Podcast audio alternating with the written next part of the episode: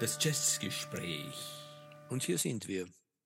Und hier sind wir. Uh, servus, Dieter. Servus, servus, Stefan. Unsere Zuhörerinnen und Zuhörer. Ja, auch von mir Servus an unsere Zuhörerinnen und Zuhörer. Sie werden immer mehr. Was man an den, an den zahlreichen Plattenverkäufen sieht, die, die sprunghaft hinaufsteigen in diesem Genre. So, hast du da Statistiken drüber? Äh, selbstverständlich. Ich führe über so, alles gut. Statistik. Über alles, okay, da muss ich aufpassen. Du, was machen wir heute? Naja, ähm, heute werden wir uns dem Thema Prog Rock zuwenden, Progressive Rock, äh, weil mich das in den letzten Wochen ganz stark beschäftigt hat und äh, ich für mich persönlich entdeckt habe, dass das eine ganz große Lücke ist eigentlich, die ich aufgerissen habe in meiner äh, Musikhörgeschichte. Ja, das ist es. Ich glaube, die Lücke ist noch viel, viel größer, als du ahnst, weil äh, immer wenn ich meine Mint-Magazine aufschlage und dort die Plattenkritiken lese, es, da gibt es sehr viel Prog-Rock, die da beschrieben werden und, und, und kritisiert werden. Und die Bands kenne ich alle nicht. Das sind natürlich alles neue Prog-Rock-Bands, never heard. Muss auch sagen, interessiert mich auch nicht. Äh, deswegen vielleicht auch gleich äh, zu Beginn der wesentliche Hinweis auf unsere Einschränkung. Wir äh, beschäftigen uns mit Prog-Rock der 70er Jahre. Ist das richtig?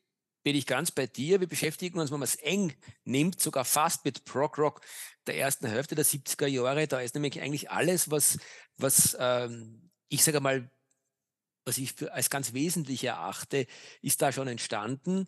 Ähm, ich habe mir dann auch die Gedanken gemacht, was könnten die Gründe gewesen sein für diese, diese eigentlich durchaus sehr eng abzirkelbare Richtung? Aus meiner Sicht ist das nämlich in Wirklichkeit alles in, in England entstanden. Vieles, wir haben über das ja auch schon diskutiert, Stefan, vieles, was auch äh, im weitesten Sinne Prog Rock ist, aber aus Amerika kommt, äh, ist wahrscheinlich äh, äh unter dem Label Jazz Rock oder Blues Rock oder Soul Jazz oder ähnliche Sachen äh, genauso gut aufgehoben.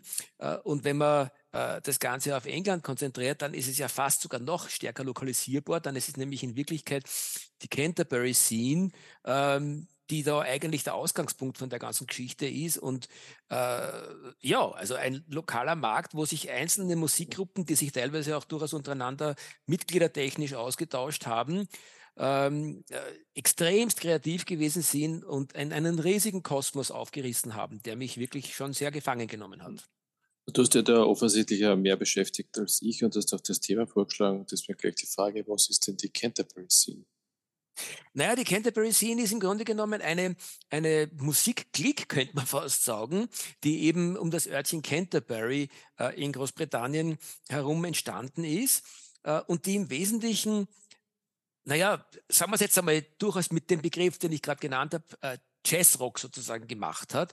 Ich glaube nämlich, dass diese ganze Geschichte sehr wohl eine Antwort war auf die große Entwicklung im Jazz in Amerika.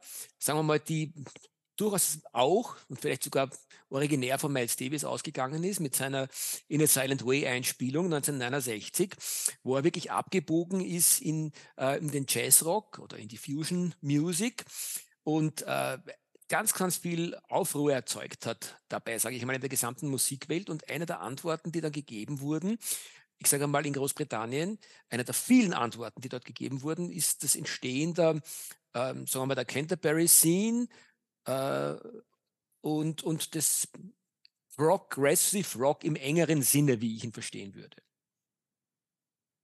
Gut. Äh, typische Vertreter der Canterbury Scene. Du wirst sicher jetzt ja, ja. Gleich jemanden haben, ja. mit dem wir starten. Ja, also ich meine, ob man mit denen, ja doch, starten wir mit denen, äh, sind mir in den letzten Wochen auch sehr ans Herz gewachsen. Äh, klassischer Vertreter der Canterbury Scene ist die Gruppe Caravan.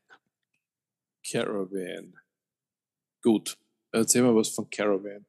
Du hast ein, ein was vorgeschlagen, ähm, hm, was hast du vorgeschlagen für ein Album? Jetzt muss ich direkt schauen, hatte ich vergessen. For Girls Who Grow Plump in the Night. Das habe ich genau nicht gefunden. Ist das überhaupt ein Album oder war das nur ein Titel? Es ist ein Titel, du hast es nicht gefunden. Das ist lustig, weil es findet man eigentlich durchaus. Also äh, es ist äh, ein Titel, also kein Album. Nein, nein, nein, es ist ein Album. Es ist ein Album. Es ist eines der beiden Alben, die, die ich sozusagen quasi für nahezu unverzichtbar halten würde, wenn man sich mit diesem Thema in irgendeiner Weise beschäftigen möchte.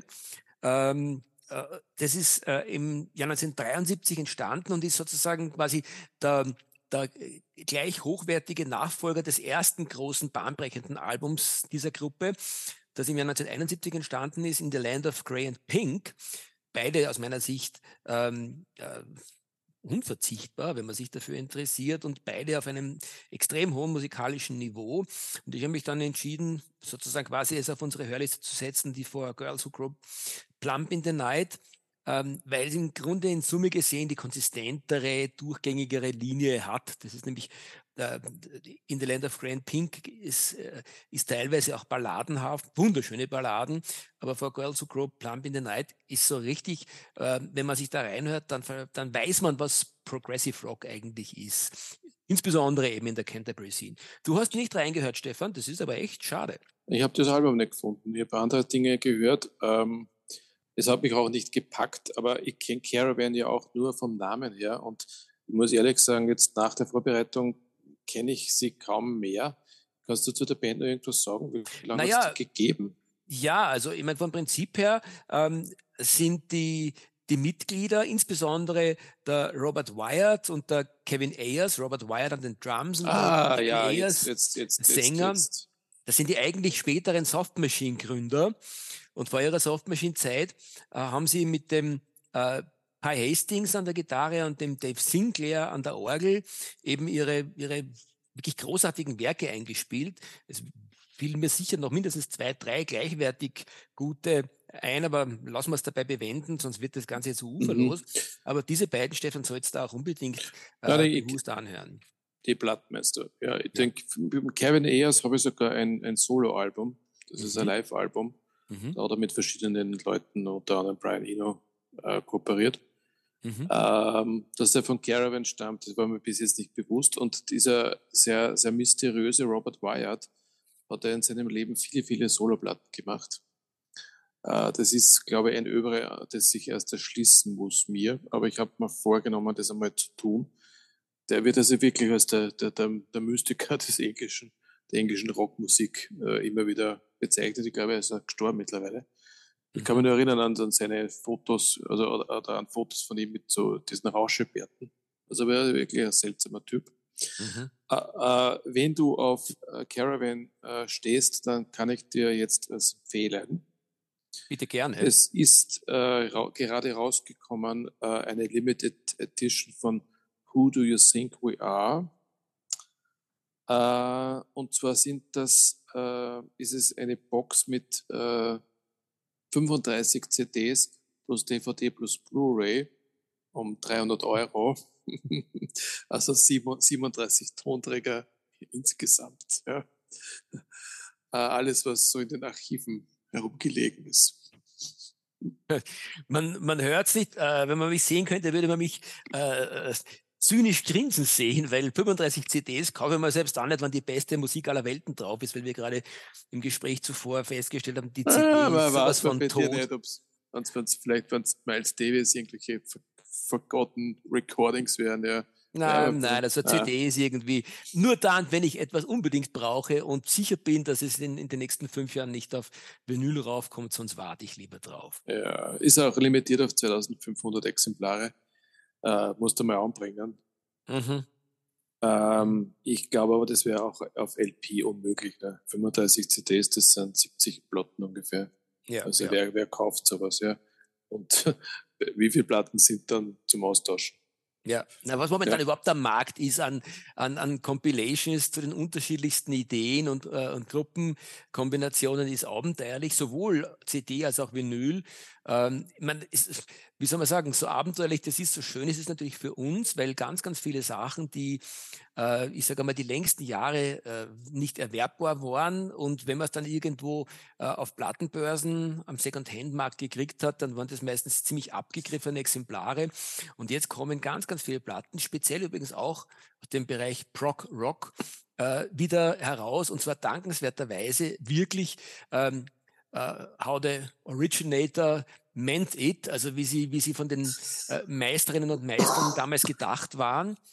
Äh, und, und auch wirklich liebevoll wieder in den, in den Covers, die sehr original äh, getreu restauriert wurden. Ich habe mir jetzt gerade vor kurzem die Joy Division, ähm, die Unknown Pleasures äh, gekauft und die ist wirklich genau in demselben Ripple-Cover, in dem sie damals äh, gemacht wurde. Und wie gesagt, auf der Progressive Rock Scene äh, wie ist eigentlich alles, was du da kriegst mit den ganzen ähm, äh, Inner Sleeves und mit, mit, mit äh, irgendwelchen Beilagen, das wird alles wieder nachgedruckt, großartige Geschichte.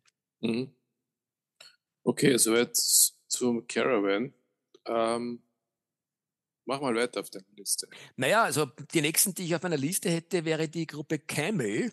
Ähm, die ja durchaus auch äh, für die, die sich damit beschäftigt haben, sattsam noch in Erinnerung äh, ist, eben durch dieses klassische Kamel, das sich dadurch durch die auch die Covers der, äh, ihrer Platten äh, in der ersten, den ersten Jahren durchzieht. Äh, auf der zweiten, der Mirage aus dem Jahr 1974, ist sogar wirklich das Original ähm, äh, Camel Zigarettenpackerl mehr oder weniger äh, cartoontechnisch ein bisschen abgebildet. Ja, ist aber genauso weniger Kamel wie auf der Zigarettenpackung. Ne? Ist ja Dromedar. Ja, Dromedar, ja. Ja, ja, ja. nicht, ja. Na, whatever. Das soll uns jetzt aber, ich glaube, die Ausflüge in die Biologie würden uns jetzt zu weit wegführen. Ich persönlich habe für meine Liste ihre erste LP mit dem trockenklingenden Namen Camel gewählt. Hast du reingehört? Habe ich reingehört. Das ist auch für mich, äh, das passt auch in, in die Liste. Äh, muss ich mir noch genauer anhören. Allerdings diese Mirage, die du gerade erwähnt hast und die ich mangels äh, Verfügbarkeit eben in die Playlist reingenommen habe, also mangels Verfügbarkeit des ersten Albums, da habe ich mir schon schwer getan. Das war schon fast ein bisschen, kit, also ein bisschen folkig und das ist nicht mein, mein Ding. Also ich glaube, die sind vom Prog-Rock ich habe es nicht weiter verfolgt, aber auch relativ schnell wieder weg, oder? Nach dem ersten Album. Nein, nicht das wirklich. Zweite, das, das, zweite war nicht wirklich mehr Prog-Rock. Äh, doch, doch. Also das ist, also zumindest ist, äh, wird es von den, von den Fachleuten sogar eines, als eines der wichtigsten Prog-Rock-Alben gesehen. Das okay, Album Mirage. Da stimme ich den Fachleuten nicht zu, aber mm, lassen wir es mal so dahingestellt. Ja. Na, ganz, ganz, im Gegenteil, finde ich gut. Geht mir nämlich auch so. Ähm, der zeigt aber auch, das ist selbstverständlich, das haben wir eh schon oft gesagt, dass dieses ähm, äh, Kategorien über, über gewisse Platten oder über Musik im Generellen drüber zu stülpen, eine Sache ist, die im Nachhinein von den Rezensenten und von, von, ja, von uns, wie wir halt als Menschen sind, ständig alles kategorisieren zu müssen, gemacht wird. Der Musiker denkt sich wahrscheinlich seltenst, äh, so Jungs, äh, äh, Kolleginnen, Kollegen, jetzt setzen wir uns hin und machen eine Prog-Rock-Platte, sondern man macht halt die Musik, die man mag und äh, eingeordnet wird sie später und das sind dann fließende Grenzen und dann sozusagen quasi wundert man sich oder, oder beschwert sich gar, wenn dann der Musiker gewagt hat, irgendwo bei der Folgeplatte aus diesem Genre auszubrechen und was ganz was anderes zu machen. Also ja, du hast recht. Ähm, aber gerade Camel ist eigentlich äh, mit allen Platten, die so zwischen 73 und 78, sage ich mal, gemacht wurden. Das ist Camel Mirage, The Snow Goose, Moon Madness, Rain Dances und Breathless. Jetzt haben wir sie durch. Ähm, die sind eigentlich alle sehr, sehr eng dem, dem Prog Rock äh, zugeordnet und auch im Grunde genommen alle hörenswert. Mehr ist dann eigentlich fast zu der Gruppe schon gar nicht mehr zu sagen. Ja, das ist eh schon ziemlich viel gewesen. also für meine Begriffe. Gut. Ähm, dann darf ich dich bitten, weiter zu, zu machen, weil ja, wie gesagt, also zu den ersten beiden Bands, ich kann nicht wirklich was beitragen, aber ich glaube, jetzt kommt, jetzt kommen dann Bands, wo ich mehr dazu sagen kann. Na, das würde mich freuen. Dann, äh, dann äh, schießen wir los mit Yes, ähm, die vielleicht sogar die Prog-Rock-Partie ähm, itself ist, äh, ist auch mit, ihrer, mit ihrem Cover-Artwork, das vom Roger Dean gemacht wurde, äh, berühmt geworden, äh, unter anderem berühmt geworden oder auch berühmt geworden. Die Musik selber ist nämlich genauso würdig gewesen. Ähm, und ich erinnere mich noch gut dran, ich bin in der Zeit damals als, als junger Bur mit meinen, äh, mit meinen Eltern und meiner Schwester in, äh, in London gewesen und damals, da sind natürlich auch gerade Pink Floyd ganz groß rausgekommen mit den äh, Dark Side of the Moon und Wish You Were Here. Aber äh, zugepflastert war ganz London damals eigentlich mit der Artwork vom Roger Dean. Das hat man damals auf diesen Postern, diesen A3-Postern oder sogar A2-Postern, die man damals kaufen konnte, das war gerade in Mode, da waren die Poster und die Sticker in Mode und an jedem Eck von, von London hast du einen Sticker-Shop gehabt und einen Poster-Shop. Und da war der Roger Dean allgegenwärtig und auch Yes in Wirklichkeit mit ihren ähm, Albencovern, äh, Albumcovers.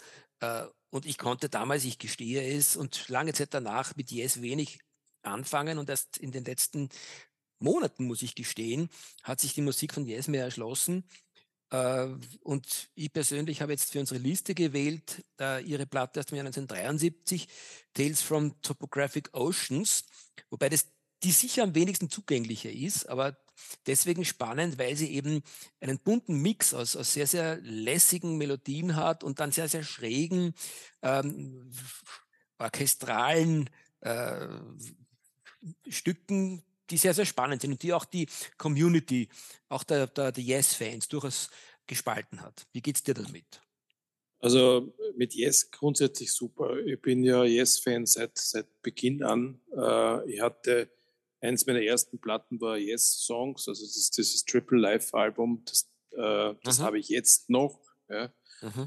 Habe es dann irgendwann einmal auf CD nachgekauft, weil ich glaubt ob das klingt besser, aber stimmt eh nicht. Es ist halt kompakter zum, zum Anhören und einfacher, als wenn man sechs Plattenseiten umdreht.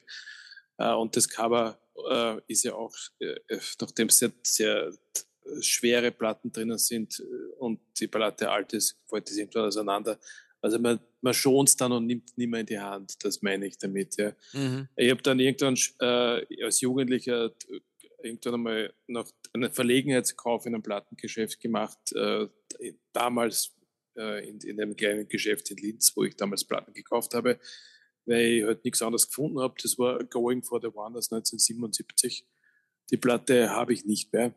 Äh, was natürlich schade ist, jetzt retrospektiv betrachtet, aber irgendwann, das hat dir aber nie gefallen so besonders. Ja. Irgendwann habe ich es wieder abgegeben. Mhm. Aber später dann äh, sind dann Dinge dazugekommen wie das Yes-Album, das war das zweite, glaube ich, von ihnen, äh, Close to the Edge in, in der, im Stephen Wilson Remix, ja, super Album. Äh, was noch auf der Liste steht, ist Fragile, ist im Moment überhaupt nicht zu bekommen, 1971 und Time and the Word aus 1970.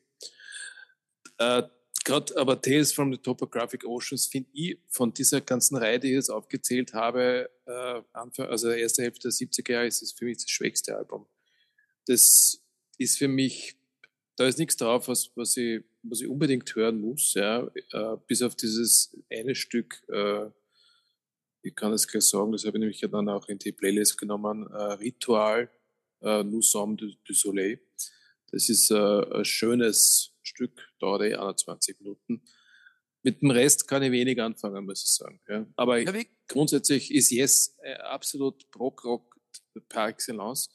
Und es ist, müsste eigentlich ergänzt werden durch das eine oder andere Soloalbum von Rick Wakeman, der Keyboarder von Yes. Äh, da gibt's, der hat sich beschäftigt mit, mit der Frühgeschichte auf Platte, nämlich der, der, der, The Myth and Legends of King Arthur and the Knights of the Round Table. Das ist ein Album, das, das ich sehr, sehr früh schon äh, gehört habe, mit 14 oder so bei Freunden, Älteren. Das habe ich irgendwann einmal dann gekauft. Dann die, die Henry, Henry VIII und, und, und, oder Six Wives of Henry VIII ist auch so ein Solo-Album. Das ist alles aus dieser ersten Hälfte der 70er Jahre und das mhm. passt alles wunderbar in, diese, in, dieses Genre. Und ich muss sagen, das hat vielleicht äh, ein, zwei Jahrzehnte gegeben, wo ich mir das nicht anhören konnte, aber jetzt könnte ich es wieder. Mhm. Also das kommt wieder, sagen wir es mal so. Ja. Mhm. Mhm. So wie zu Yes, ja. Äh, also äh, ergänzen möchte ich dazu noch, du hast eigentlich im Grunde genommen auch, was ihr Övre betrifft, alle schon sehr schön abgerundet. Close to the Edge ist einer, glaube ich, der, der, der meistgeschätzten und auch, es gibt ja diverse Rankings natürlich, ähm, bessere und schlechtere, aber in einem Ranking, das ich durchaus für sehr seriös empfunden habe, wird, glaube ich, Close to the Edge als das beste jemals äh, produzierte Prog-Rock-Album ähm, bezeichnet oder bewertet. Ähm, äh, was, was ich spannend finde am Prog Rock ist, dass er irgendwie so ein, ein, ein, ein Bindeglied ist zwischen dem klassischen Jazz Rock, der für mich eher in Amerika angesiedelt ist, äh, und am Ende des Tages dann äh, eigentlich dem Musical. Weil immer wieder ist es mir bei äh, bei den Prog-Rock-Platten, die ich in den letzten äh, Monaten gehört habe, so gegangen, dass ich mir denke, naja, wenn ich jetzt quasi sozusagen die Augen zumache und das Hirn wirklich nur frei floten lasse, dann erinnert mich das alles ein bisschen so an die Musicals, die meine geschätzte Frau so gerne hört und die ich eigentlich zum Davonrennen finde. Ob das jetzt das Phantom der Oper ist oder was, was immer, was da also gerade äh, produziert wurde, äh, Cats und all diese Dinge. Also Van der Graf Generator fällt mir ein, eigentlich auch klassischer Prog Rock. Äh, Gerade die sind in, der, in der Art, wie, wie, wie sie singen, äh, ganz nahe am Musical dran. Aber das hat sicher auch was damit zu tun, dass eben der Progressive Rock ähm, sehr opernhafte Musik macht. Also sozusagen quasi Musik, die auch wirklich Kraft ihres Ausdrucks eine Geschichte erzählen kann und nicht nur drei bis vier Minuten lang unterhalten soll. Äh, vielleicht sollte man bei der Gelegenheit einmal versuchen zu definieren, was Brokerrock eigentlich ist, zumindest für uns. Naja, wie gesagt, ich habe jetzt da eh schon vielleicht ein bisschen was in den Talon hineingeworfen ähm, und am Anfang eh schon erwähnt. Ich glaube, es ist ein bisschen die Antwort gewesen, äh, insbesondere des Kontinents, wie immer natürlich, vor allem äh, in, in, Großbritannien, ähm, die Interpretation der modernen Fusion-Musik, äh, wenn man den klassischen Rock'n'Roll über sich selber hinaus entwickelt in Richtung Jazz. Man könnte sogar sagen, irgendwo, ähm, wenn der Miles Davis äh, den, den Ball ähm, aufgeschlagen hat äh, oder die Wuchtel aufgelegt hat, ähm, dann haben es die Engländer zurückgeschlagen mit ihrer Interpretation, was sozusagen das Bindeglied zwischen Rock und, und Jazz sein könnte. Äh, und natürlich insgesamt auch der E-Musik, wenn man sozusagen also quasi das Orchestrale dazu nimmt, dann ist die Quintessenz davon eben äh, der Progressive Rock, also der, ähm, der anspruchsvollere Rock, der äh, mehr tut, als nur zu unterhalten und, und zum Tanzen anzuregen, sondern eben auch eine Geschichte erzählen möchte. Okay, also ihr hättet vielleicht drei Charakteristika dazuzufügen, ja, die jetzt nicht allgemein gültig sind, aber meistens zutreffen. Das eine ist, dass die Musik sehr dicht ist. Ja, nicht immer, aber meistens dicht im Sinne von viele Instrumente äh, und äh, die sind alle sehr virtuos auf ihren Instrumenten.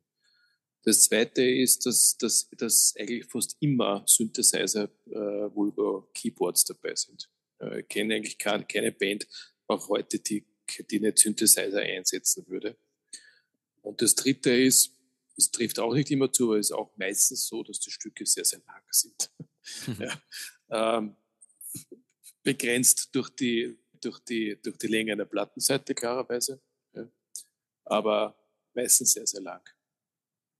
Und dass die, und dass, und dass die, vielleicht jetzt noch als vierten Punkt, das kommt auch oft vor, die Themen in den Songs sind meistens äh, ein bisschen Fantasy, mystisch, historisch, ja, so, das kommt also alles ein bisschen zusammen. Ja. Ich meine, wenn man jetzt auf unsere Liste zum Beispiel schaut, Demons and Wizards, Uriah Heep, zu dem kommen wir dann noch, ja. Oder auch die Cover-Gestaltung, ja. Gentle, Gentle Giant oder na, Giant, müsste ich sagen. Gentle Giant, ja. ja. das passt schon, ja. ja. Octopus, ja. Oder wieder die, die von dir schon erwähnten Covers vom, wie hat der Kasten von Yes? Der, der Roger, Roger Dean. Roger Dean, ja. Äh, das, meistens erkennt man doch eine Brockrock-Platte schon am Cover. Ich bin, ich bin, aus den 70er Jahren. Ne? bin voll, voll bei dir. Äh, äh, dazu vielleicht zwei äh, Ergänzungen. Das eine ist, dass das ja auch ein bisschen die Zeit war, wo der Tolkien mit, mit seinem Hobbit und den Herr der, der Herr der Ringe voll aufgeschlagen ist. Ich habe es ja, du hast es sicher auch als Buch gelesen in der Zeit. Na, na. Hast du nicht? Also ich habe mich, hab mich damals na. nicht nur durch den Hobbit, sondern auch durch sämtliche Lord of the Rings durchgearbeitet. Äh, das hat dann auch schon gereicht. Den Silmarillion habe ich mir nicht mehr gegeben, da war es mir dann schon ein bisschen zu, zu episch äh, und zu langatmig. Aber das war damals ja eine riesige Welle. Da ist ja sozusagen die erste große Mystikwelle, äh, zumindest ist in meiner Wahrnehmung als, als, als, als sehr junger Bur, ähm, aufgeschlagen, gerade in, in, der, in der westlichen Welt. Äh, und wie du richtig sagst, finden sich diese, diese, diese Tolkien-artigen Elemente oder überhaupt diese Mystery-artigen, Fantasy-artigen Elemente ganz stark in der Musik und überhaupt in der gesamten modernen Kunst damals. Und zu dem Thema, dass die Musikstücke sehr lang sind, vielleicht eine eine, ein kleines Bonbon am Rande, Caravan. Äh, speziell von den äh, schon besprochenen Platten gibt es inzwischen ähm, äh, leider Gottes nur auf CD dann Remastered Versions, die doppelt so lang wie die LPs sind. Und zwar einfach deswegen, weil Caravan bewusst damals in der Zeit, wo, wo sie ihre großen Sachen aufgenommen haben, ähm, haben sie für die Platte dann die bereits eingespielten Versionen noch einmal gekürzt. Und die Hälfte der Titel, die sie sich eigentlich aus der, aus der Session heraus für, für die Platte gedacht hätten, haben sie dann weggeschmissen, weil sie keinen Vertrag für Doppel-LPs gekriegt hätten. Und das kommt jetzt alles äh, jetzt, wo man es wieder aufarbeitet, das Zeitalter der Aufarbeitung der, der Musik aus, aus des, dem vorigen Jahrhundert, Gott sei Dank, sage ich einmal, äh, kommt es raus. Und ich äh, beim ersten Reiner kann ich nur sagen, ich glaube, ich werde mir speziell von den beiden genannten Platten von Caravan auch die CDs äh, kaufen müssen, wo dann sozusagen quasi die doppelte äh, Musik drauf ist, weil das alles großartig ist. Also die hatten ja. das Problem, dass ja. sie, dass sie die Sachen, die sie gemacht haben, kürzen mussten und die Hälfte der Titel weggeschmissen haben. Und das waren nicht die, nicht die schlechtesten, die sie weggeschmissen haben. Womit wir jetzt auf die Nische Nische gestoßen sind, in der CDs überleben werden. Ja, ja nämlich ja. Die, die gesammelten Studioaufnahmen von und die gesammelten Master sowieso und die gesammelten, keine Ahnung was, ja. Wenn du das auf Platte nicht bringst, aus, das geht sich platzmäßig einfach nicht aus. Und dafür ist ja das, das Billigmedium CD super. Ich bin, ich bin voll bei dir, wobei ich sage, möglicherweise sind 80 bis 90 Prozent dessen, was da jetzt sozusagen auf den Markt geschmissen wird, äh, zumindest für mich zu vergessen.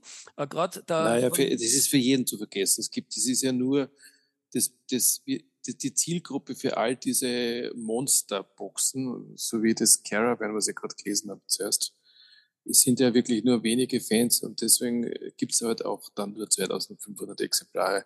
Aber stell dir vor, du kaufst jetzt eine Box mit 37 CDs. Wann hörst du dir denn das an? Und hörst du dir das im Leben jemals ein zweites Mal an? Wahrscheinlich nicht. Na gut, den Vorwurf macht dann meine das heißt, Frau auch ständig. Ja, aber du hast es dann nur zu Hause stehen als, als, als Sammelleidenschaft.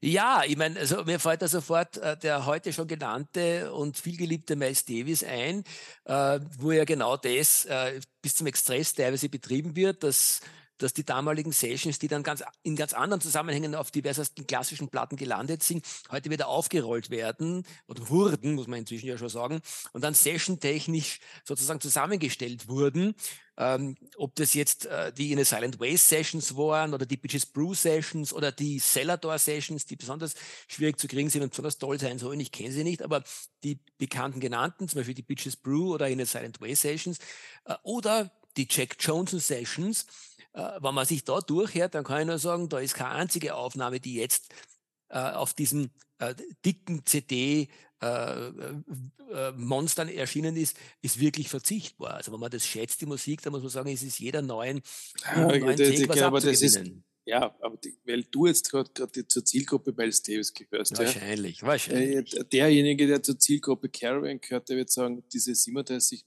äh, CD und DVD-Book muss ich unbedingt haben, weil, weil das ist unverzichtbar, die Musik. Ja. Also, du hast recht, du hast recht, ja.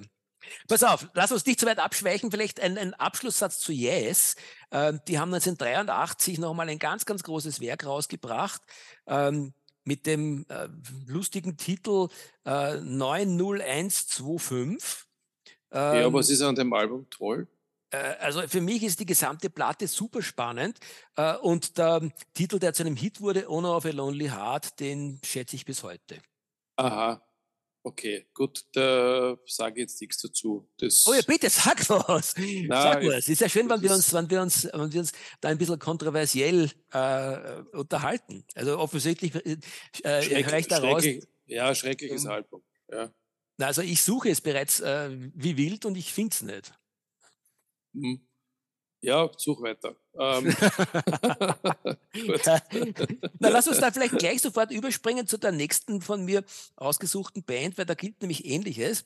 Äh, auch die haben sozusagen mindestens zwei ähm, Schaffensperioden, wo sie sich eigentlich komplett neu erfunden haben.